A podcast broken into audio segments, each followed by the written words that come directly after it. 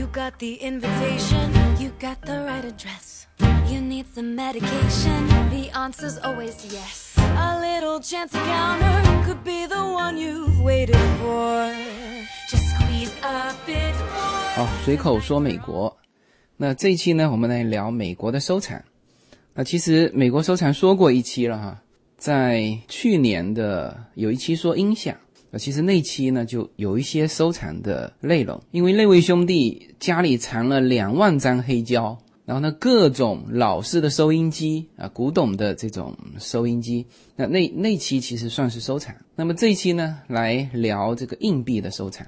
呃，那么首先我对收藏呃聊一些自己的几个观点哈啊，第一呢就是我觉得收藏很重要的一个作用就是什么呢？就是就让你对这个生活啊有一个好奇心啊，对生活的各种东西啊充满了一种兴趣。那这个我觉得是呃收藏很值得提倡的这一个点。那么第二呢，我对收藏的观点是，就有些东西你不要为了收藏而收藏。就这个东西呢，如果是你正好能够用的，那就很好。我们原来在国内的时候就有一个圈子嘛，那对于各种就新奇的东西都蛮感兴趣的，互相交流啊。比如说有人正好是做红木家具的，那么就聚拢了一批这个收藏红木家具的爱好者。那么他们的观点就是，这张桌子花梨的餐桌啊，不是说买来供在那边的啊，买来。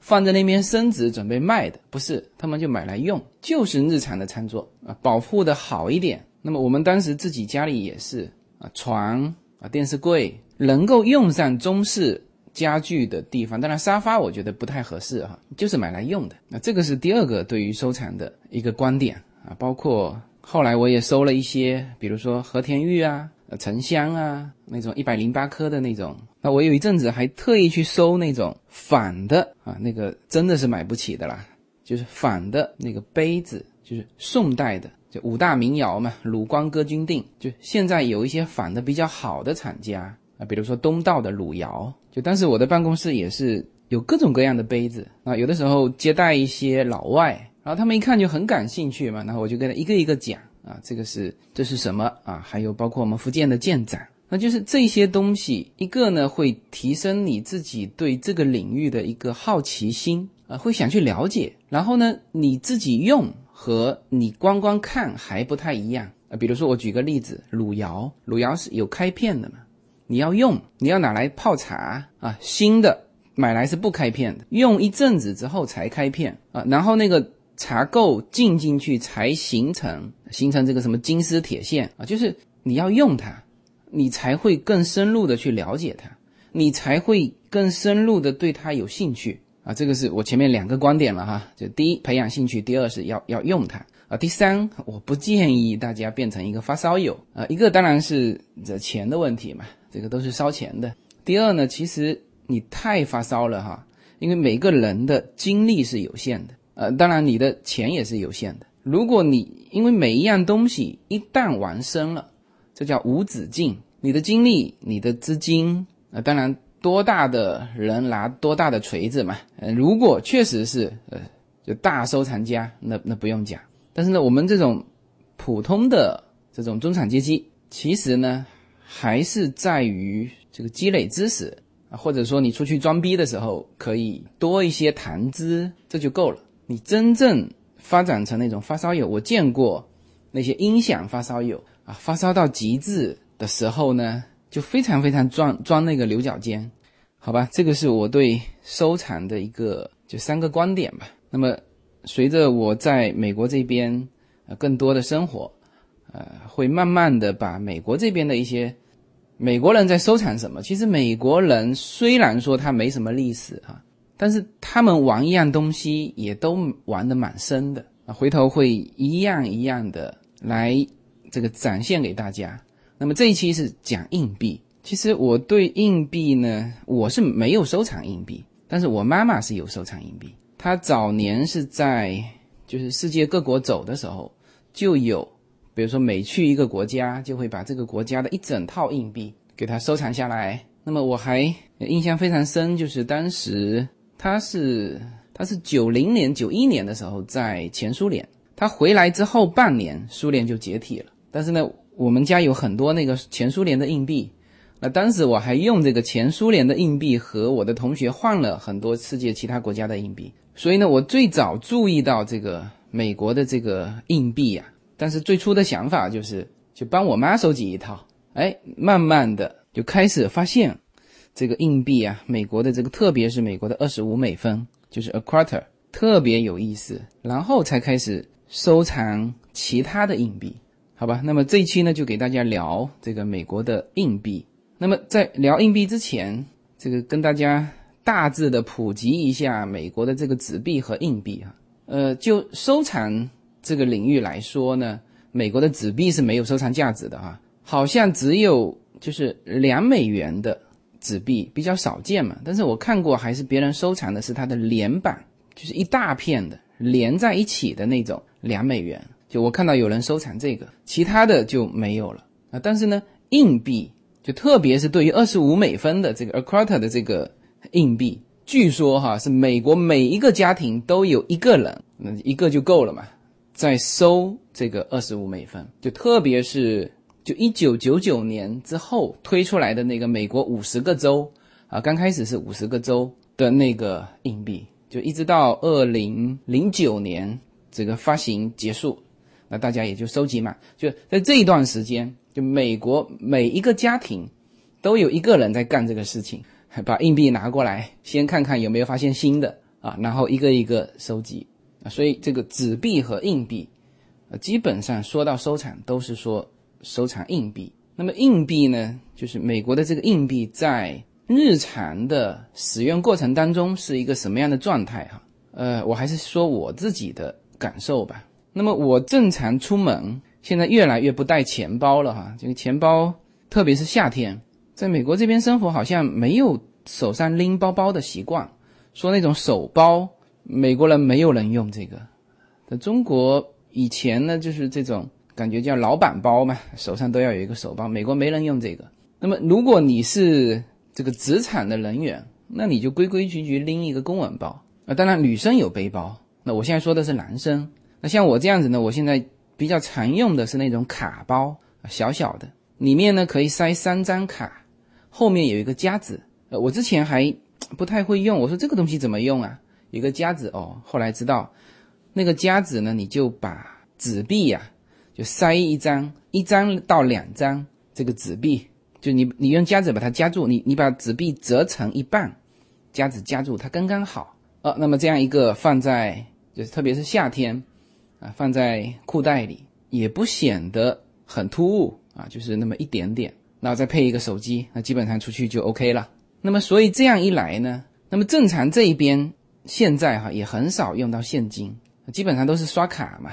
但是呢，你到什么时候会用到现金哈？比如说你去华人的餐厅吃饭，他有的你你要注意看哈，这个特别是来美国玩的啊，有的也不怎么带现金，但是有一些餐厅它上面有有写着 only cash 的，那你要摸一摸这个这口袋里的现金够不够进去吃？因为美国这边带现金基本上像我这样出门哈，我。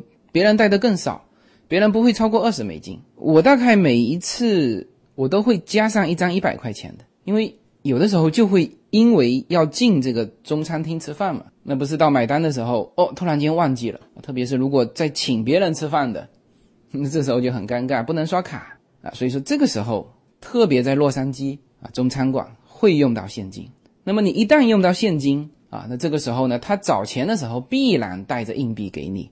这是你硬币的来源，往往都是你给他一张纸币，他啪啦啦少给你一堆硬币。那么花硬币的时候呢，啊，也有花硬币的时候，啊，什么时候呢？特别是这个二十五美分 a quarter。那比如说你去旅行，因为你在家里就有洗衣机了嘛，但是你去旅行的时候，你就只能通过洗衣房。这个我之前说过了，就五个 quarter 洗这个。一大篮子的衣服，基本上就是五个 quarter，然后呢，烘干机好像是三个 quarter，啊，基本上美国统一的就是这个价钱，呃，这个时候你要带这个硬币，还有什么？还有停车用的也是 quarter，还有就是买那个小孩的糖果，然后呢，还有就是小孩坐那个摇摇椅，就电动的那种，国内反正也很多，美国这边也有，就是我们处于这个阶段嘛，因为小孩小，有的时候哎看到这个想做，你是那你这个时候最好口袋里要有 quarter，但是如果你没有的话也没关系，它旁边就放着一个放硬币的一个自动的兑换的机器，你塞一块钱它也认，塞五块钱他也认，好像可以认到十块钱，那这个是。花这个硬币，那基本上花硬币的时候，很少你能就是去带着那个一分钱或者是五分钱，呃，零零碎碎的那些硬币，呃，基本上你就带着二十五美分的那种 quarter，就哪都是这种这种规格的硬币。然后呢，还有什么什么地方？还有洗车的地方。呃，美国洗车是这样子，有两种洗车啊，一种当然像中国一样，别人帮你洗，还有一种就是叫。自助的洗车的，所以你会在美国经常会看到一些地方啊，进去四个车道啊，旁边都没其他人，但是上面呢工具比较齐全啊，你就把车子开进去，往里面丢这个 quarter，大概是两块钱开始，就你丢八个硬币之后，它开始动。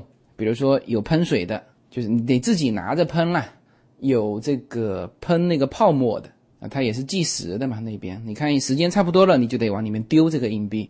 那这种地方要用到大量的硬币，那旁边立马就有一个呃比较大型的换这个硬币的机器。那么我前一阵子收集这个各个州的硬币嘛，就是以前把家里就扔在家里的这些硬币都找完了之后，发现这个兴趣上来了啊，然后呢就想去拿更多的这个 quarter。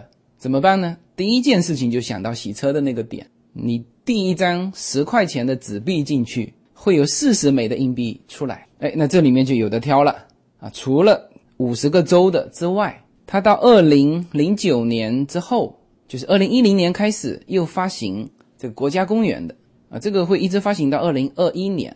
现在是二零一六年，一六年的全套我也都有了啊，这些都是在流通的货币当中。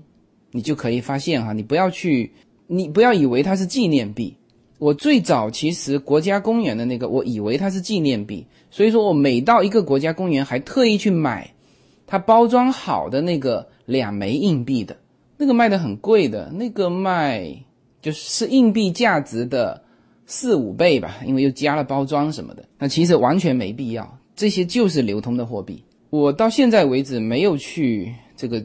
这个集硬币的这个点去专门买它的硬币哈，我就是这样子日常的收集。我现在就二十五分的那种，就周的那种，我就差六枚了。它其实是五十六枚哈，我待会儿会说为什么是五十个周又有五十六枚，它有六个，就是另外的呃六个小领土，就海外的小领土加进去。OK，那么现在呢，我先把美国的这就目前的比较常用的硬币。就整体先说一下，呃，目前美国发行的呃这个硬币呢，其实应该是有六种，呃，从大到小吧，就一美元的有一种，然后半美元的有一种，这种特别少用到，然后就是二十五分，然后是一角的，然后是五分的，然后是一分的。那但是呢，那个叫做 half dollar，就是半美元的那种，我是从来没见过哈。那后来查了资料，别人也是说很少见。那其实一美元的也很少见，就是 one dollar 的也很少见。我现在手上就只有一枚，我目前手上有的都是流通中得来的，不是专门去收集收集来的。然后呢，最常用的这五种硬币，它都有名字的哈。就在这边你使用的时候，你一说这个，呃，大家就知道啊。比如说，呃，一美元的，那当然就 one dollar，那它的名字就是 dollar，这没问题。然后呢，二十五美分的。是 quarter，而 quarter 正好是四分之一的意思。然后别人跟你说，呃，给我一 quarter，你就知道就是二十五分那一枚啊。然后接下来就是一毛钱的，就十美分的，那个上面是有写的哈，叫 one dime，大概就一毛的意思嘛。然后五分钱的那叫 liquor，为什么叫这个名字呢？我估计哈是制造它的那个材料是镍，镍的英文名字就是 nick 啊，所以大家就这么叫它。然后呢，一美分。正常的美分是练 cent，我们经常去买，去街上去买这个比较便宜的那些小东西，经常会有一种店叫九十九美分店啊，就是叫九十九 cent，华人反正都叫九十九 cent。那我昨天还刚刚去买了几个花盆啊，在那边卖的特别便宜。我如果去 Home Depot 买，就大概是两倍的价钱啊。当然，叶子说那个九十九美分的卖的东西很劣质啊，可能就用的时间不久啊。但是有一些东西，比如说我这个花盆，我现在只是想。就是就是插枝啊，插这个玫瑰花插枝用的。等它一生根，我就把它移到土里面去了。那这这种花盆也不要什么质量太好的。那所以呢，分是叫 cent，但是呢，一分钱你不能说 one cent，它叫 penny 啊。你跟他说 penny，它就就是特指那个硬币。所以呢，这就是五种呃最常用的流通的这个硬币。那么你辨别的时候，其实也比较好辨别。那么这五种硬币，其实你还可以先把 one dollar 给排除掉，因为在流通过程当中偶尔流通啊，基本上大家会用这个纸币，就是一块钱的纸币来使用这个 one dollar 啊，所以你先把它排除。那它的辨认也其实也很好辨认，一个是比较大嘛，它是这五种硬币当中最大的，而且是黄色的，一看就是铜的颜色。那么目前这五种硬币。黄色的只有两种，一个是一分的，一个是一块钱的啊。那一分的那个就特别小嘛，你这样子就辨别出来了。那么从大到小排列啊，当然最大的这个是 one dollar，然后是 a quarter 啊，然后呢，在一毛钱这里啊，突然间出现了一个非常特殊的情况，就是一毛钱要比五分钱甚至一分钱都小都薄啊。这个我也不知道为什么会是这样。啊，美国人做事情总是有的时候会很奇怪哈啊，但是呢，从二十五分就是 a quarter 到一毛到五分，全是就看上去是银色的啊，然后呢，一分和一块钱是看上去是铜的颜色，就是黄色的，就大家就这么辨别。然后呢，a quarter 是比较好辨别的啊，就是它的整个面积也比较大。那后面写的是 quarter dollar，然后呢，一毛钱后面写的是叫 one dime。那五分钱后面写的就是 five cent，呃，但是大家叫是叫它 li。OK，那么大致就是流通的，其实到美国来玩比较常见的其实就是四种：二十五美分、十美分、五美分和一美分。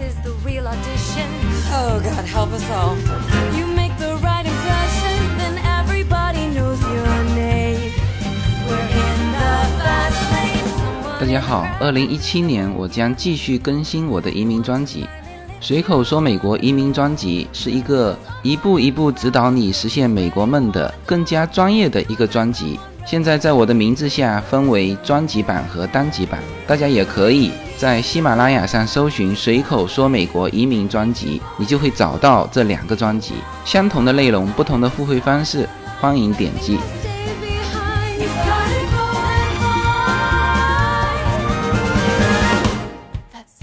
好，那么我。接下去就把这些硬币啊，这个稍微详细的来聊一聊。那么我们从小到大吧，从一美分开始。刚才说过了，一美分是铜制的。其实一美分呢，大家去注意啊。大家翻开来，翻到正面，它有写连线的。那正面是一个林肯的头像，它有写连线的。其实从一九八二年之前的百分之九十五是用铜做的。那么到了一九八二年之后，才用这个锌来制造，外面镀铜啊。所以我当时用到这个一分钱的这个货币的时候，因为它其实制造的很精良，特别是一九八二年之前的，它使用过之后呢，又有那种比较古朴的感觉，它不像这个。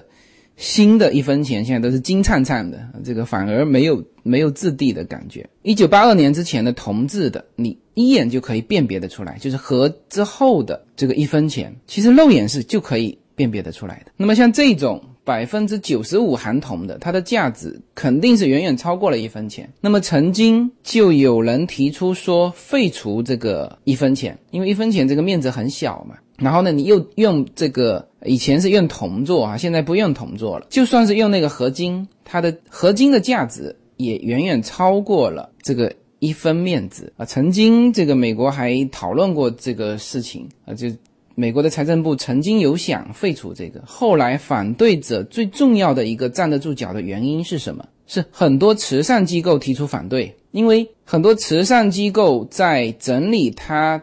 这个这个在外面收集善款的这个盆里面，几乎非常多的都是这个一分钱的。那你如果把这一分钱的取消掉，那很多人就不想掏五分钱，那就相当一部分的善款就筹措不到啊。最后是这个原因让财政部决定，就算是赔钱也要搞这个一分钱的这个 cent，就是 penny 啊。所以说现在大家呢拿到一分钱的时候，你要知道你手上拿的这一分钱的实际的。就你把它融化掉的那个金属远远超过一分钱啊，当然没有说远远哈，就是肯定大于一分钱。然后特别是你拿到一九八二年之前的一分钱的时候，你就知道这是百分之九十五纯铜，立刻融掉就值三分钱啊。有人做过这个测算哈。然后你你也别融啊，它其实我对于一九八二年之前的这个一分钱，我真的是觉得它制做工是很精良的，特别是。用了这三十几年之后，哈，它只能够质地感觉非常古朴。我大概家里有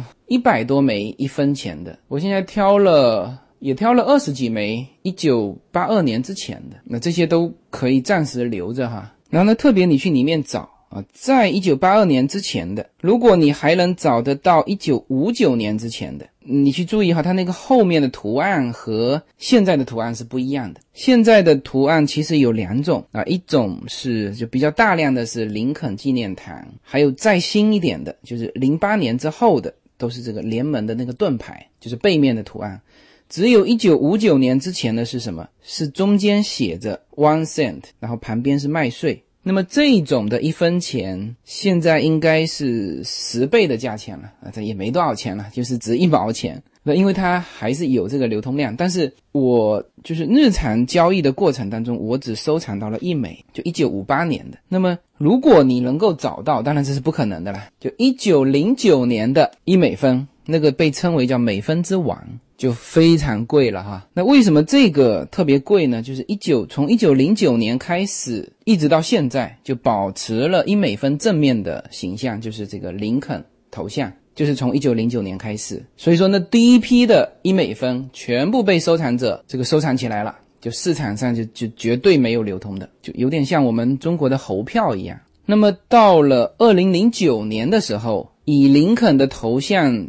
作为一美分发行一百年的时候，呃，当时的铸币公司呢又发行了四种，就正面形象都是林肯啊，背面有四种不同的图案，那么分别都和林肯有关哈，这个是等于是林肯的纪念币，但是它也是放出来流通的，有四种啊，一种是小木屋。那我现在手上有一枚，就是这种小小木屋啊，然后是一个青年时候的林肯在学习的，然后是呃林肯好像是在国会上做演讲的，呃，然后最后是一个白宫的那个房子，就这四种，只有在二零零九年的时候发行过，有这种变化，就是背面的图案有变化，否则其他之前的所有的。背面都是统一的啊，当当当然这里面就又分为三个阶段了。一九五九年之前呢，刚才说过了，叫 one cent 啊，从一九五九年一直到二零零八年的，就是发行量最多的就是林肯纪念堂的。然后零八年之后，全部现在叫做联盟盾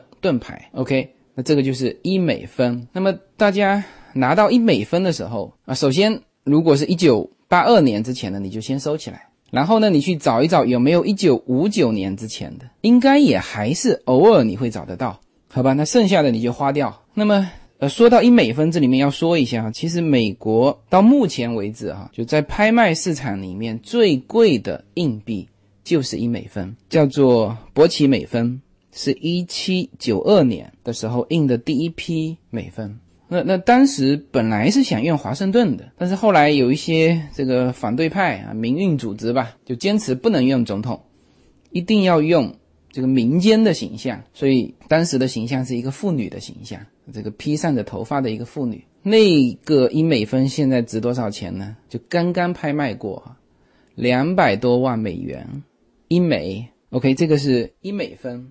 好，然后说这个五美分，呃，五美分呢？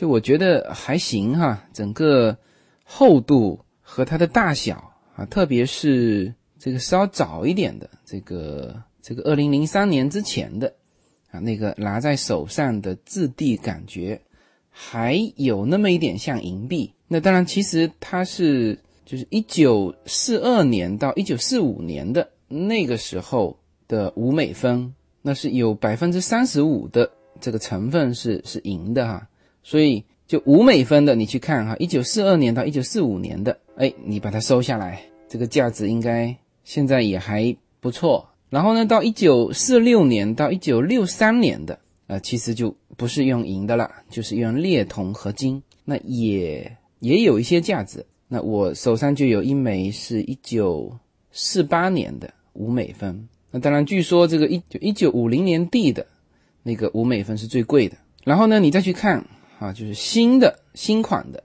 呃，五美分是这样子啊，它的正面分三种，呃，大多数是零三年之前的这个杰斐逊的那张那张侧面的那一张。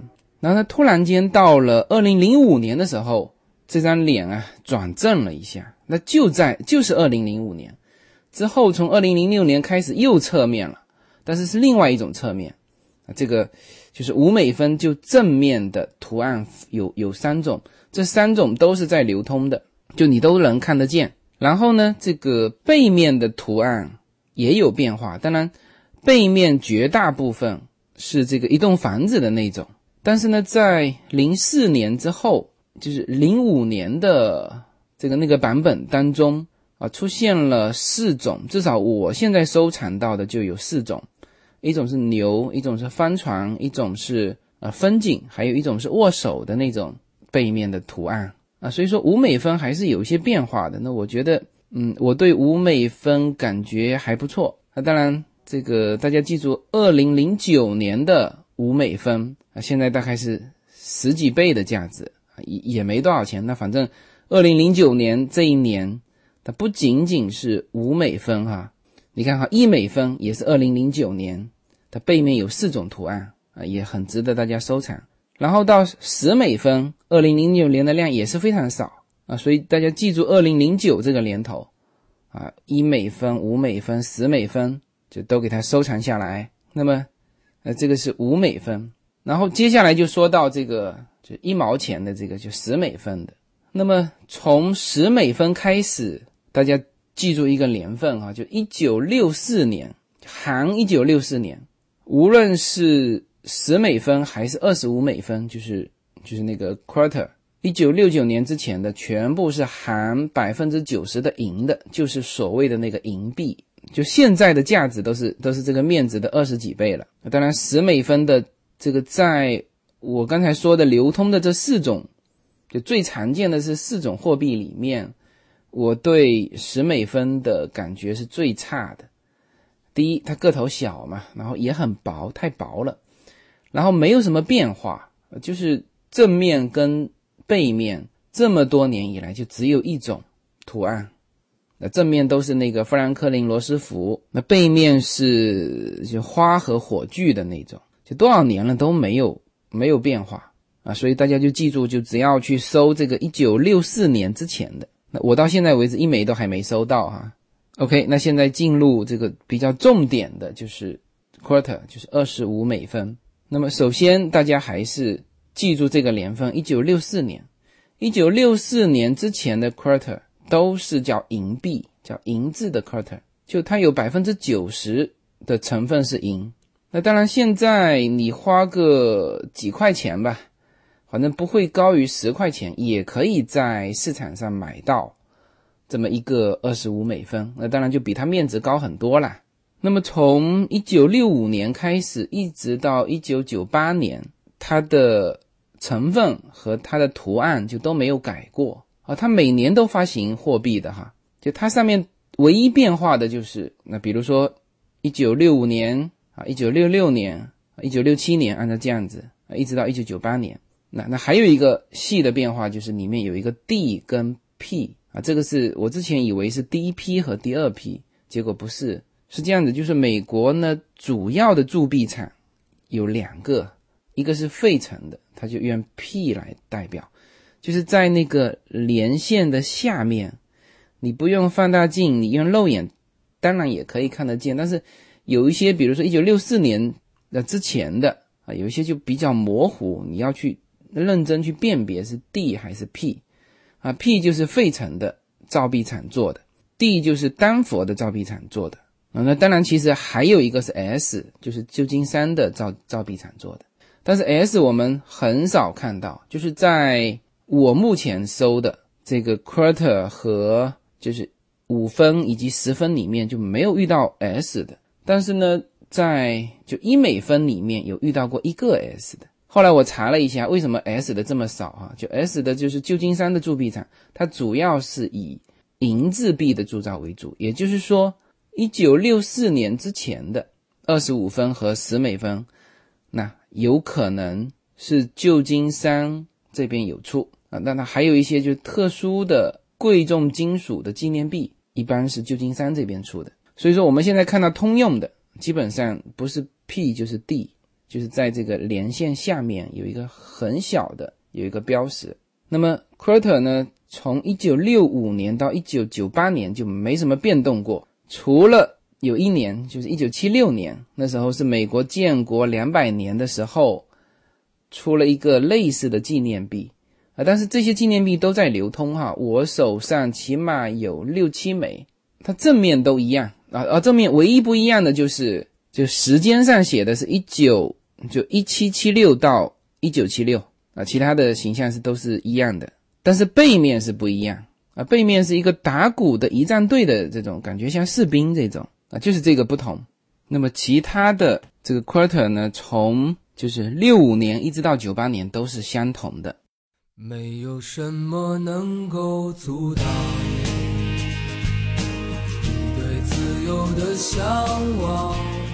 人生是一趟旅程，精彩的是沿途的风景。大家好，非常高兴能够在二零一七年继续和大家相遇在随口说美国。那么现在大家除了听我的音频节目之外，大家还可以登录我的微信公众号，公众号的名字是英文大写的 L 一，然后是数字二零一零零一一五，大家可以找到无限空间。这是一个新移民家庭和一个在美国打拼的一个普通创业者的个人空间。同时，我还开通了新浪微博，名字也是随口说美国。移动互联网的神奇之处呢，就是可以把同类的人拉得很近，天涯若比邻，世界地球村，让我们享受这个自由连接的世界吧。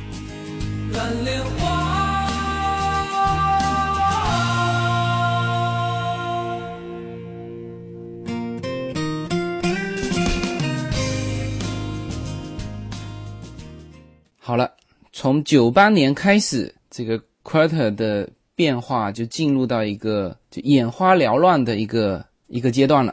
那么最早，其实我想收这个收集这种硬币啊，也是基于它这个从九八年之后的这个 quarter 的背背面的图案就被这个吸引，因为它在流通的非常多啊，就是你随便抓一把，里面大概五十百分之五十是呃背面是一头鹰的，就是。九八年之前的百分之五十就是后面就是各不相同。首先我发现的是是每个州的，因为他有把那个州的名字打在打在前面嘛。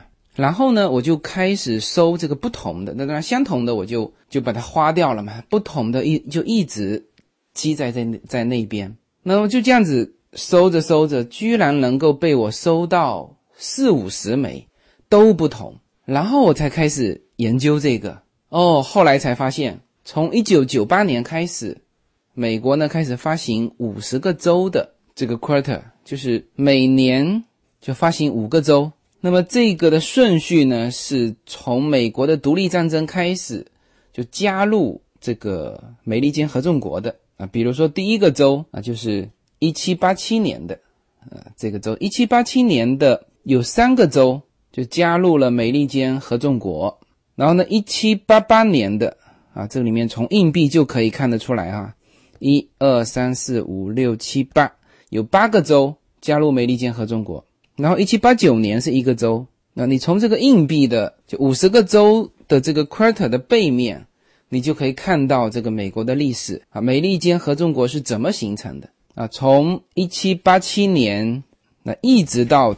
它的第五十个州是是夏威夷，就夏威夷。夏威夷是一九五九年最后一个州，一九五九年并入美利坚合众国。那么一九五九年同时并入美利坚合众国的还有阿拉斯加啊，这就是两个离美国叫离岛，我们说离岛的这个州。那正好这两个州，我是去年一六年的时候都去过旅行。然后我当时看到这个阿拉斯加的这个背面的这个时间一九五九年，我在想，那可能不对吧？阿拉斯加在我的印象当中是很早就应该加入到。这个美利坚合众国的结果一查资料，果然他当时还搞了什么公投啊？最后是一九五八年公投通过，然后一九五九年加入的啊。就是你从这五十个州的这个背面这个信息里面哈，你就可以把这个美国的历史哈这个正好贯穿一遍。那么我们说回硬币哈，五十个州五十枚硬币，一年它是发行。五枚啊，就是比如说一九九九年发行五枚，零零年发行五枚，然后一直到了二零零八年，它是一九九八年开始发行嘛，到二零零八年，就是五十枚就全部发行结束了。那么当时就很多美国人在收这个硬币的时候，他们有专门去买了那个，就是收集硬币的那个那个一本册子，那上面镂空的嘛，总共五十个硬币。那很多人收到这里就觉得就大功告成嘛，呃，五十枚硬币全部收收集满了。好，结果二零零九年他又发行了六枚，这六枚就是称不上州吧？啊，比如说像我这边是有两个，一个是关岛，一个是马里亚纳群岛，就是最后他又发行了六枚。那我现在手上是只有两枚，因为最后发行的这六枚它发行量很少。就是也在市场上流通，但是呢，呃，你比较难收集得到啊。所以说，整个的就是以美国的州为这个内容的这个 quarter，总共应该是五十六枚。那么现在我再去买这个收藏的这个册子啊，它就是按照五十六个孔去设计的。早先的那个册子全部按照五十个孔去设计，啊，所以很多人他就反正后面的六个。六枚硬币也很难收集得到，他就不收集了。但是那个是不完整的，完整的应该是五十六个，就五十个州加上六个离岛的这个小地方吧。那这个是完整的。那么我我始终觉得，呃，这一套就是这五十六枚 quarter 把它收集完整，呃，是一件就很值得去做的事情。呃，第一，当然这不会很难呐。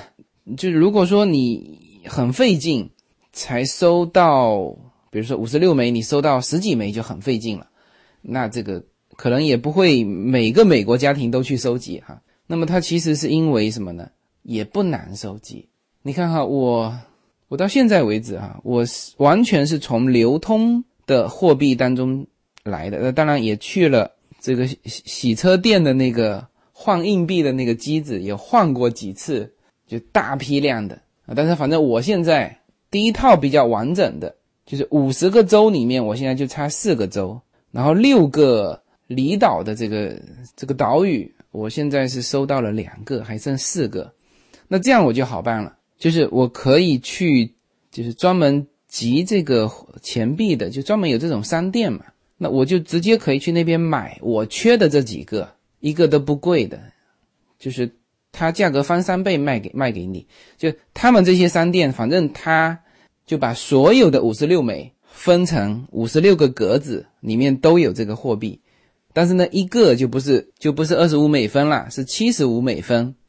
你缺什么，你去那边拿啊，反正都有这种机构啊。那么再加上买那个册子，那那个册子我回头要说一下，最后我会说一下这个。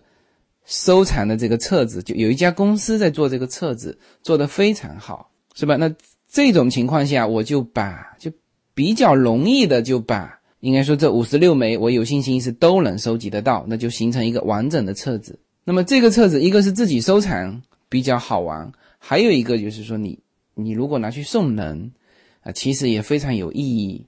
呃，我挑几枚这个州的硬币给大家大致说一下。这个背面的这个图案哈，那第一个呢，我就挑这个特拉华州。那么特拉华州是就一七八七年就第一个并入到就加入美国联邦的美利坚合众国。那么这个硬币的背面就是 quarter 的背面啊，最上面是这个特拉华州这英文，然后一七八七，然后中间是一个骑着马的一个一个人，然后呢旁边文字写着 “the first day 就是第一周，它是第一个加入美国联邦的州。那么旁边还有一个名字叫做叫做凯撒罗德里罗德里。那么这个是呃第一个州啊，就是把它背面的内容稍微说一下。然后呢，我挑挑看哈，我熟悉的州，而且我目前这个手上有的硬币哈，那比如说纽约州，那就很简单，它是写着 New New York 一七八八啊，那说明它是。应该是第一批那个十几个州的加入的。那么这个背面的图案是自由女神像，还有这个州的轮廓，还有十一颗星，代表它是第十一个加入联邦的。那么文字写的叫“通往自由”，呃，最下面写的是二零零一，就是它是二零零一年那一批发行的这个这个货币，就 quarter 的这个货币啊。比如说俄亥俄州啊，一八零三，那就它是一八零三年加入的。那么上面画了一个啊，一个莱特的飞机。对了，就是莱特兄弟，就是在俄亥俄州，这个第一架飞机上天就是在这里。然后还有一个就宇航员，写着尼尔阿姆斯特朗啊，这个是就登月的第一人。那他的出生地就是在俄亥俄州啊。然后有一个宇航员啊，这个宇航员是叫尼尔阿姆斯特朗，他是登月的第一人。那么他的出生地就在这个俄亥俄州，那么还有一个英文写的是航空开辟者的诞生地，那这个是俄亥俄州。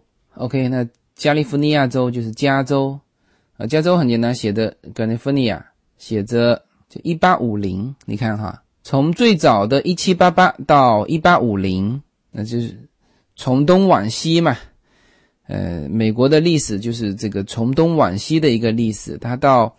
加州是在一八五零年才加入美国美国联邦的。那么这个背面的图案是一个叫 John Muir 的人，然后这个加州的这个鹰啊，还有就是就是 Yosemite Valley，就是优胜美地国家公园。就是我最早看到这个，我以为是国家公园的呃那个硬币哈。我待会儿会提到，就二零一零年之后的 Quarter 全部是国家公园。那么，加州的这个硬币的那个背景就是优胜美地国家公园，它还有把这个那个半圆顶的那个岩石给刻画出来啊。这是加州，OK，内华达州，内华达州是一八六四年加入美国联邦的。那么它背面的图案是这个跑的三匹马。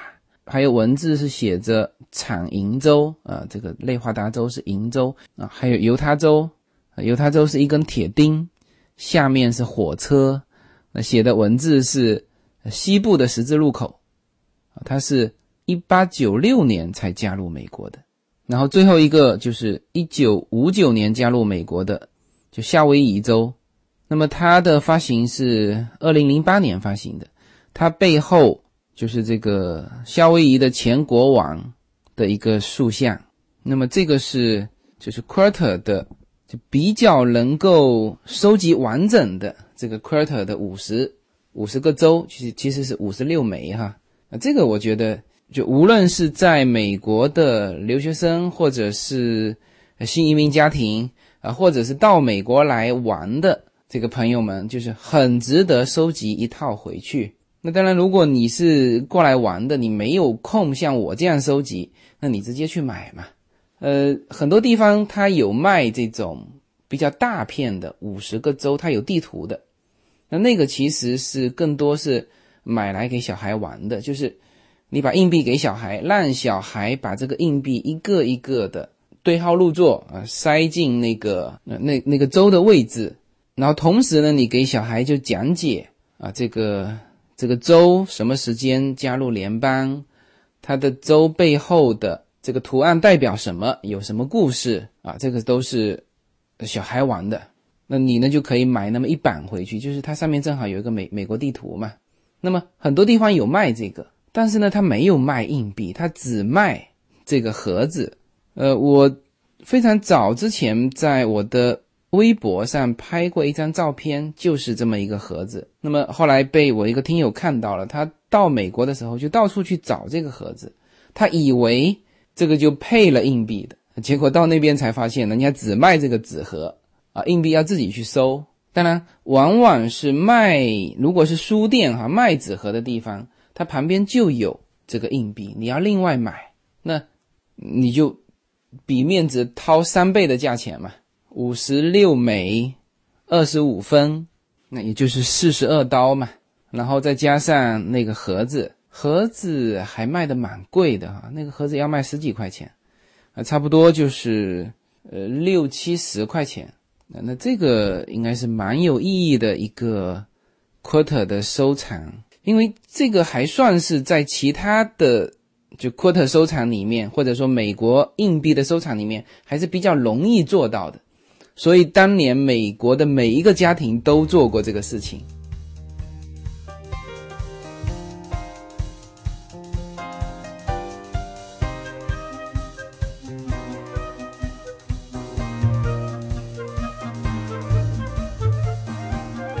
二零一七年，Yuna Story Time 将继续更新。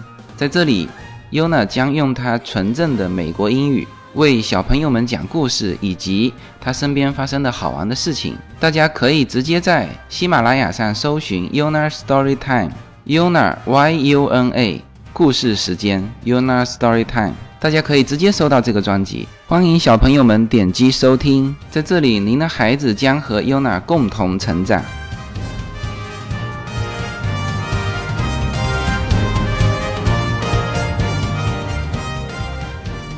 那么我现在手上呢也有，就是我收集的最完整的，呃，国家公园的。它，它其实完整的盒子我也买了他们的盒子哈。它的完整的是二零一零年一直到二零二一年，那么今年呢就是二零一七年的都还没出来呢，啊，也是一年发行五枚。那么我国家公园的还缺蛮多的哈，但是我从。一二年之后就收集满了，一二年、一三年、一四年、一五年、一六年，这个已经收集齐了。那么我有残缺的是二零一零年和一一年，还有一二年的部分。呃呃，这个这三个年头都是部分哈。但这个国家公园因为什么？因为它目前还不成套嘛，它一直要到二零二一年才成套。所以说，如果是在这边的留学生或者是到这边玩的。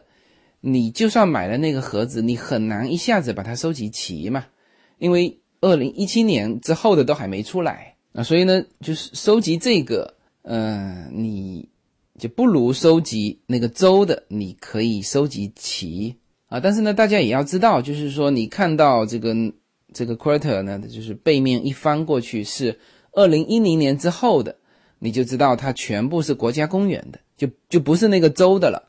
就像我之前把加利福尼亚州的把它认为成是国家公园的啊，其实最重要的就是从时间上判断，就二零一零年之前的全部是州的啊，二零一零年之后的全部是国家公园的啊。当然再往上，一九九八年之前的那个背面全是鹰。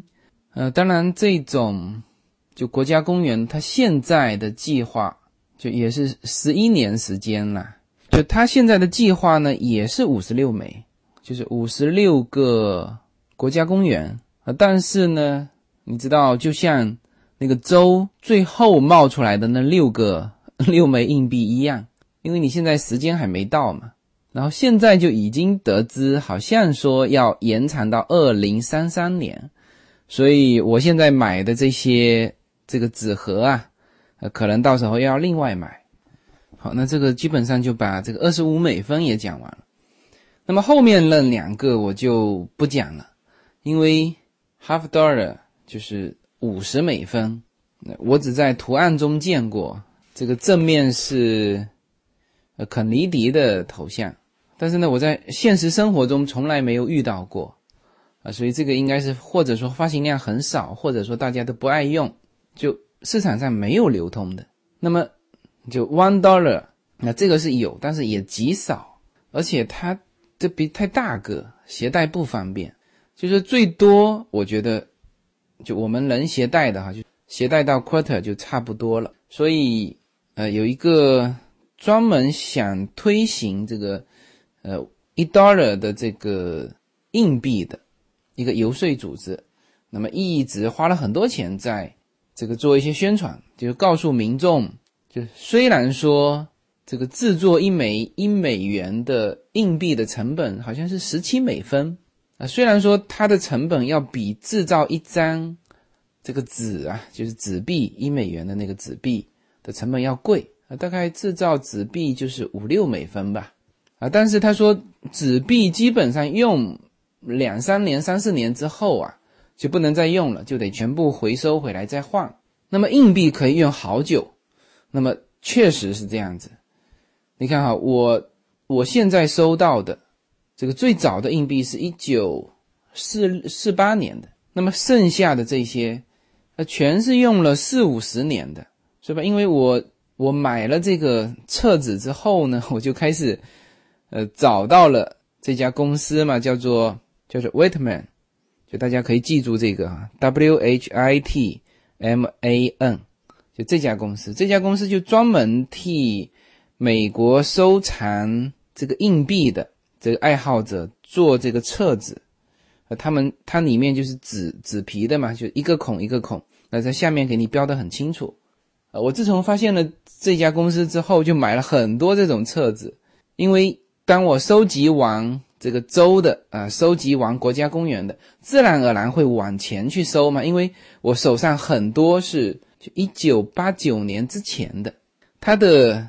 它的分布哈，每这是非常分散的，啊，正好可以让你很容易的收集到，就每年每年的，它不是说，啊，集中呃一九七六年的，然后呢一九八零年的就很少，那一直到比如说一九，呃九几年又又呼啦一下量很大，它不是，它每年都很平均，就你随便抓一把摊开来都不一样。啊，所以你就很容易往前去收集。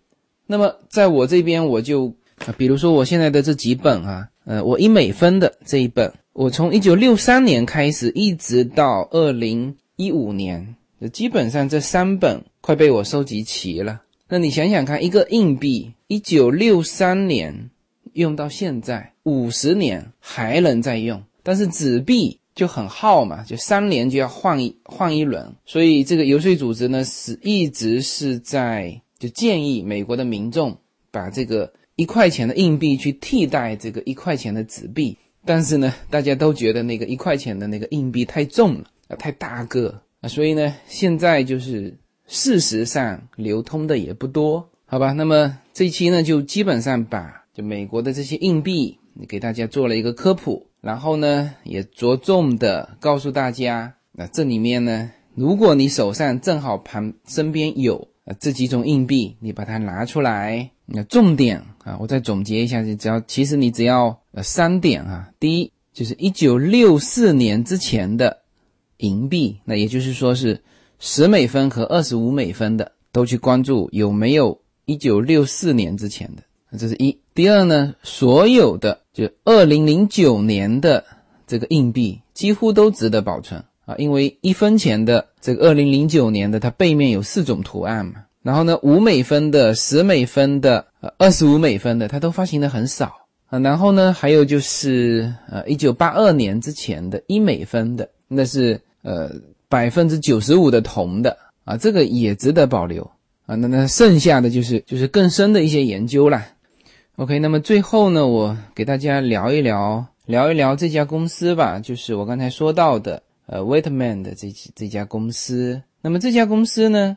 是专门给这个收藏钱币的爱好者提供这种各式各样的收藏的这个工具啊，比如说最简单的就是这个册子，呃，这个册子啊是蛮有用的哈，它拿在手上像一本书啊，如果装满了五十六枚硬币啊，它是三开的嘛，还是蛮沉的，呃，对于自己收藏来说，或者是对于送给别人啊，都是蛮。蛮好的一个册子。那么除了国家公园的和州的啊这个 quarter 的这个册子之外啊，它是一个系列。美国历史上所有的硬币它都有专门为你定制这种册子。那当然，我现在买的还是比较简单的，就是纸皮的。那它还有精装修的，好像是那种蓝色的，用用硬的那种塑料做的，呃，一种收藏的盒子。啊，那那个就贵了，那个好像就一页要二十几块钱。我说的都是美元哈。然后就算是我手上拿的这个最便宜的这个纸质的，我买的第一个是在。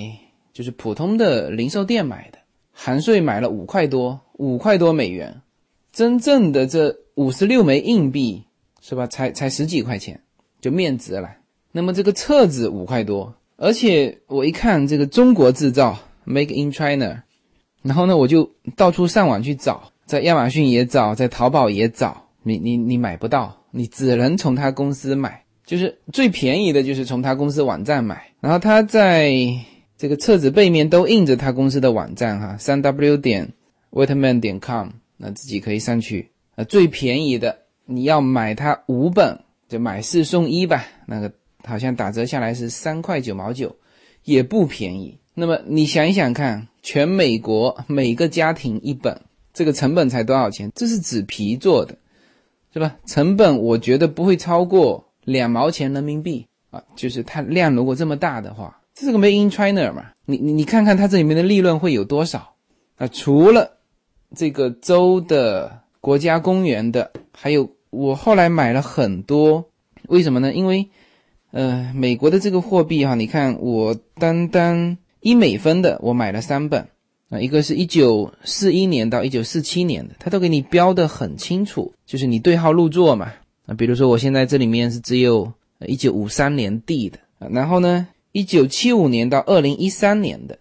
一美分的，然后这个五分钱的，就是这个 Nicker，我从一九三八年到一九六一年的一本，一九六二年到一九九五年的一本，然后从一九九六年之后的一本啊，那这这个是五分的啊，然后我是倒着买的哈，就是一九九八年之后的这个周的收集完，然后就开始收一九八八年到一九九八年的，这是一本。呃，然后呢，一九六五年到一九八七年的一本，然后呢，一九四八年到一九一九六四年的一本，然后就是我当时收的时候呢，我我我搞不清楚他为什么是这样分的哈，后来我就知道了，就是说我的这个 quarter 一九四八年到一九六四年的就一枚都没收到，为什么？是因为六四年之前的之前说到了哈，是银的银币，百分之九十是银的，但是也是二十五美分哦。是吧？我单单在这个官网上买这些纸皮呀，就是装这个硬币的纸皮，买了一百多美金。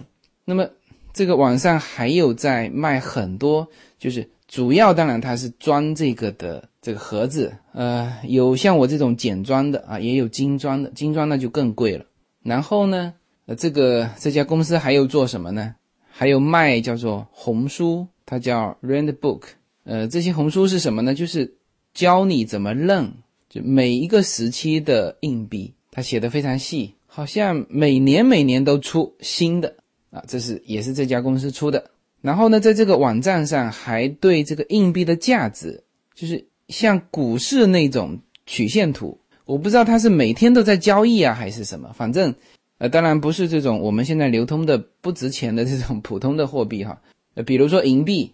那比如说一九六四年之前的 quarter，哪一个年头什么面值你输进去，它就跳出来一个现在值多少钱。那这个这个就很牛了哈，它基本上是把钱币爱好者的所有的需求，它公司都做到了。那教你怎么收藏，然后呢卖给你工具啊，除了这个册子，还有各种的容器装这个硬币的容器。连放大镜都卖哈，是吧？然后呢，还给你提供个平台去交易啊，这个就是，呃，我经常会说到的。我有的时候就是去比较深的去研究美国的一些行业，就会发现美国很多这种细分的行业真的是做得非常好。你说它赚不赚钱？它一定赚钱嘛，是吧？成本两毛钱人民币的，他在这边卖最低价钱卖到三块九毛九美元，那你说这个？多大的利，而且他还控制的很好。你从其他地方，我无论从从 Amazon 还是从淘宝就没买到。本来我想这个是一定能买得到的，Make in China 嘛，就是买不到，你就只能最 最便宜就是到它官网上去买，是吧？所以说我是就是非常欣赏这种这种公司，就是小而美，它就抓住你这个极其细分的细分市场，然后把它做深做透。那当然应该在这个市场上还有跟它类似的公司，但是我现在看过这些产品哈，基本上后面都是标着这个 Whitman 这家公司，那也算是垄断了，好吧？那么这一期聊这个美国的收藏，呃，美聊美国的硬币收藏，那么就聊到这里。然后最后呢，再说一句这个关于收藏啊，那么收藏是就激发你对某一样事物的更深刻的。去了解它，就培养对生活的一种兴趣的这个层面，我是充分认可的哈。就是有些人对生活好像觉得都很无趣嘛，其实他也啥都有了啊，都觉得很无趣。那有些人呢，他就会对生活的一些很小的东西啊，比如说你天天在用的这个硬币，哎，就会有这种好奇心，想深入了解。那我觉得就是就是这种啊，对于生活的方方面面的一个。一个兴趣，就从这个层面上来说，我觉得收藏还是蛮有意思的啊。但是呢，仅此而已。因为就像我一开篇就说到的，就不要搞成发烧友哈。因为你说钱币的收藏，这个是无止境的。我我在这个 Whitman 的网站上看过，你比如说那 Quarter 前面有银币，那还有金币呢，是吧？还有历史很久的第一批的什么什么币，几百万美元的。